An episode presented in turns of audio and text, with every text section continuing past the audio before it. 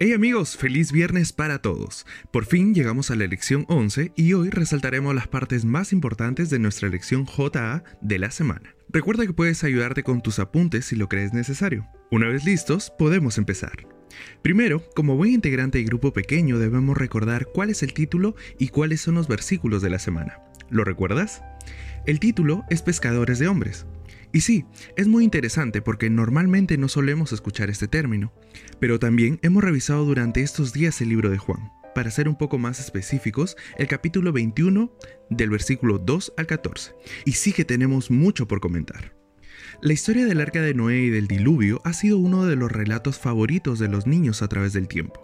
Cualquiera que esté familiarizado con los animales es consciente y sabe de los olores que generan, Ahora, imagínate todas las especies del mundo en un solo lugar durante 40 días. Y no solamente fueron 40 días, sino que luego hubo un largo periodo. Imagina la complejidad del asunto. Y si bien es cierto los planos fueron elaborados por Dios, el arca tenía que ser un lugar sellado, considerando todo el agua que caía de los cielos. Y para mantener esa hipermeabilidad, lógicamente tenía que lograrse que todo esté sellado. Eso conllevaba a que todo el interior se vea oscuro. No había iluminación porque si no entraba el agua. Nadie conoce a detalle cuál es la experiencia. Lo único que se ha hecho hasta ahora es imaginar y poder formular algunas conjeturas, pero algo seguro es que el ambiente dentro del arca no era el mejor. Sin embargo, el lugar más seguro del planeta en aquel momento era dentro de aquella embarcación. Aunque en su interior no había un buen ambiente, todo estaba peor fuera de ella. De igual manera, la iglesia puede ser un lugar donde puede que haya algo de oscuridad temporal. Sin embargo, hablando de un sentido espiritual, la iglesia de Dios constituye el único lugar seguro en comparación con la oscuridad espiritual del mundo. En algún momento de nuestro caminar cristiano necesitaremos evaluar nuestras suposiciones respecto a la religión. En otros casos, sencillamente crecemos y por ello surgirán nuevas preguntas. Ese podría ser tu caso, por ejemplo. No entramos en una nueva etapa de la vida en la que nuestras necesidades cambien. Eso no ocurre. Y es que no tiene nada de malo revaluar nuestras creencias religiosas y espirituales, sino que lo importante será la forma en que lo hacemos. Y cuando hablo de reevaluar este punto, no digo que esté mal, porque cuando lo hacemos nos daremos cuenta de que estamos en el lugar correcto o en la religión correcta, pero que necesitamos aún ser transformados. Lo que sí está mal es vivir evaluándonos, porque no necesitamos reevaluar esa decisión cada día cuando conocemos la verdad.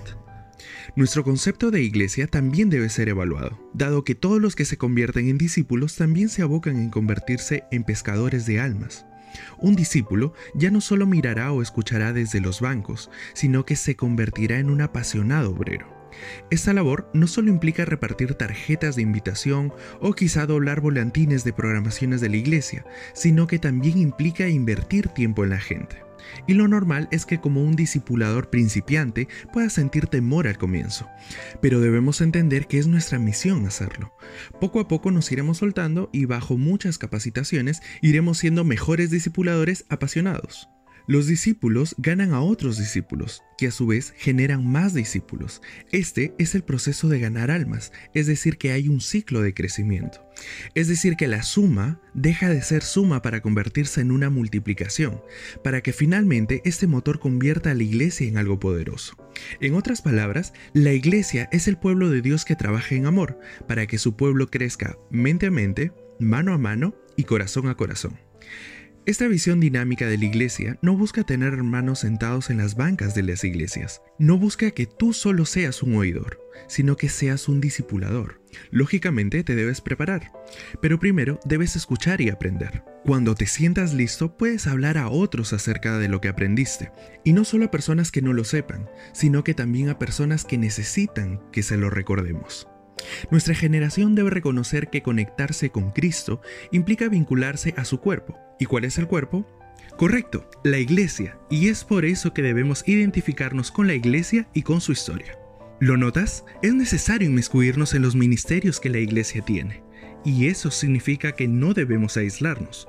La iglesia adventista tiene cuatro niveles, que a su vez abarcan cuatro jurisdicciones diferentes y que difieren de las estructuras jerárquicas tradicionales de una manera que refleja dicha localidad. Esperen, ¿localidad? Sí, esta es una palabra clave, y si no la has logrado comprender completamente, entonces presta atención. Esto quiere decir que lo local va a generar un impacto en lo global y viceversa. Pero recuerda que esto es recíproco. Si aún queda mucha duda acerca de este tema, entonces presta atención a estos cuatro niveles para que puedas entender qué es localidad. En primer lugar tenemos a la iglesia local. Y esta es un cuerpo de creyentes individuales que tienen autoridad sobre la membresía y la misión en ámbito local. Por lo general, se reestructura administrativamente cada uno o dos años. Es decir, que en este grupo está tu iglesia. Ustedes tienen una administración dentro de ella, tienen designado un pastor y ciertos hermanos que van a estar encargados de algunos ministerios. Como segundo nivel tenemos a la Asociación de Iglesias.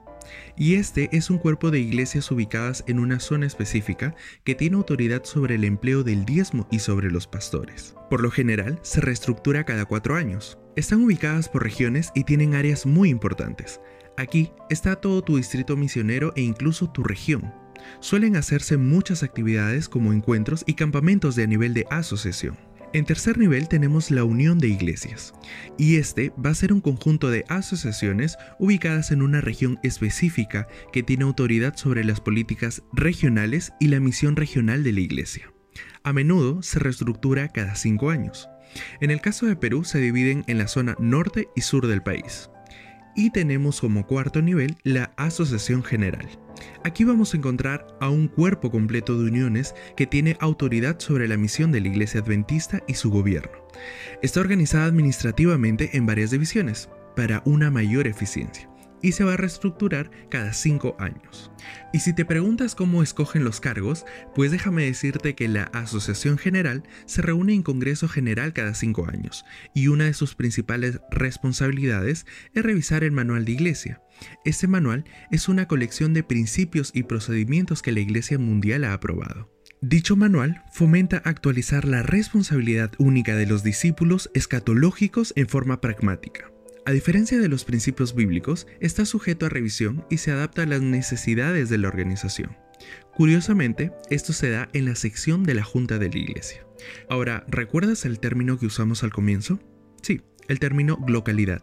Para terminar de entender este término, tenemos que saber que la asociación general no existiría ni pudiese conformarse si no habrían feligreses como tú en la iglesia local, ni nosotros podríamos ser una iglesia de orden sin un grupo que guíe y ayude en la toma de decisiones para que la iglesia mejore. Es decir, que todo es recíproco. Después de toda esta explicación, todo quedó más claro, ¿verdad? Y dejando de lado un poco la organización de la iglesia, podemos hablar un poco acerca de Pedro.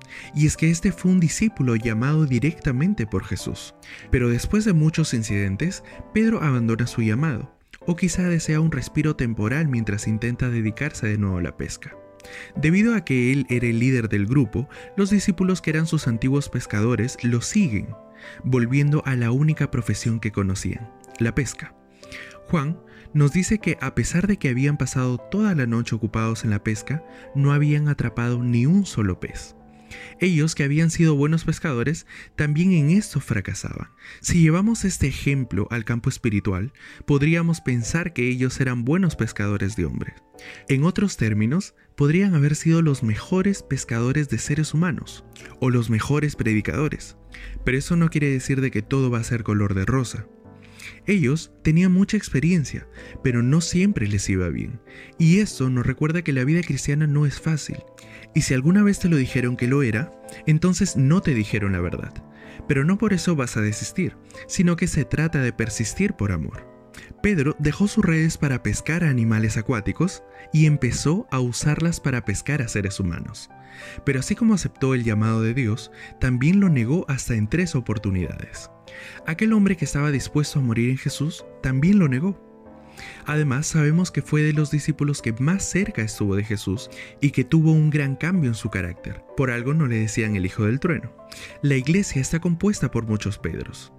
Y hay muchos de ellos que están desanimados, que sienten vergüenza espiritual, que tienen un pasado lleno de dolor y que incluso textualmente niegan a Jesús. La iglesia como cuerpo de Cristo está llena de discípulos débiles, si Cristo puede hacer milagros con peces y con Pedro, también puede hacerlo con nosotros, con la iglesia y con las almas encaminadas al reino. Las personas que se ocupan más activamente en hacer con interés y fidelidad la obra que corresponde en la tarea de ganar almas para Cristo son las personas que más se desarrollan en espiritualidad y devoción. Quizá los que recién llegan a las iglesias no necesitan de largos sermones, necesitan de una sabia educación. Y si tú lideras una iglesia, debes entender que esto debe cambiar. Es mejor enseñar y llevar a la práctica lo aprendido. E incluso puede ser en alguna clase de trabajo espiritual para que su primer amor no muera, sino que aumente en fervor. La sabiduría y la prosperidad de la iglesia ejercen una influencia importante en favor de ella. El salmista oró por la prosperidad de la iglesia y textualmente dijo, Dios tenga misericordia de nosotros y nos bendiga, para que sea conocido en la tierra tu camino, en todas las naciones tu salvación. Y estos versículos se encuentran en Salmo 67, 1 y 2. Y si nos damos cuenta, hemos tenido mucho para aprender durante esta semana. Sin duda, ahora tenemos un panorama mucho más claro. Recuerda que tu iglesia local es importante, así que manténla en orden y trabaja a favor de ella. Más hace un joven capacitado y activo que un joven que se duerme y no se involucra. No importa cómo es tu carácter ni qué dicen los demás de ti, acércate a Jesús. Él cambia nuestros corazones. Es momento de ser discipuladores apasionados por Jesús, para que más personas lo conozcan. Y con esto por fin hemos concluido. Como cada semana hemos aprendido mucho más. ¿Recuerdas la última parte? Necesitamos ser discipuladores apasionados. Es por eso que en este momento yo estoy enviando un mensaje relacionado con este tema a tres amigos. Y tú también puedes hacerlo. Puedes buscar el mensaje indicado y enviárselo a tres amigos que quizá no sepan mucho sobre Jesús. Y si tienes amigos que quizá pertenecen a ese grupo de personas, a ese grupo de jóvenes que están en la iglesia y que no se involucran, puedes enviarles este podcast. No podemos perder más tiempo. Este es el momento. Gracias por haberte quedado hasta el final de este podcast. Recuerda que nos preparamos para el sábado, un día increíble y diferente a los demás. Como diría un amigo, este sábado prepárate, ponte lo mejor, come rico, disfruta de la familia, pero sobre todo mantén una comunión óptima con Dios. Soy Ernesto y si quieres más material como este, puedes buscarnos en nuestras plataformas digitales como Kerigma Play. Que pases un bonito sábado. Bendiciones.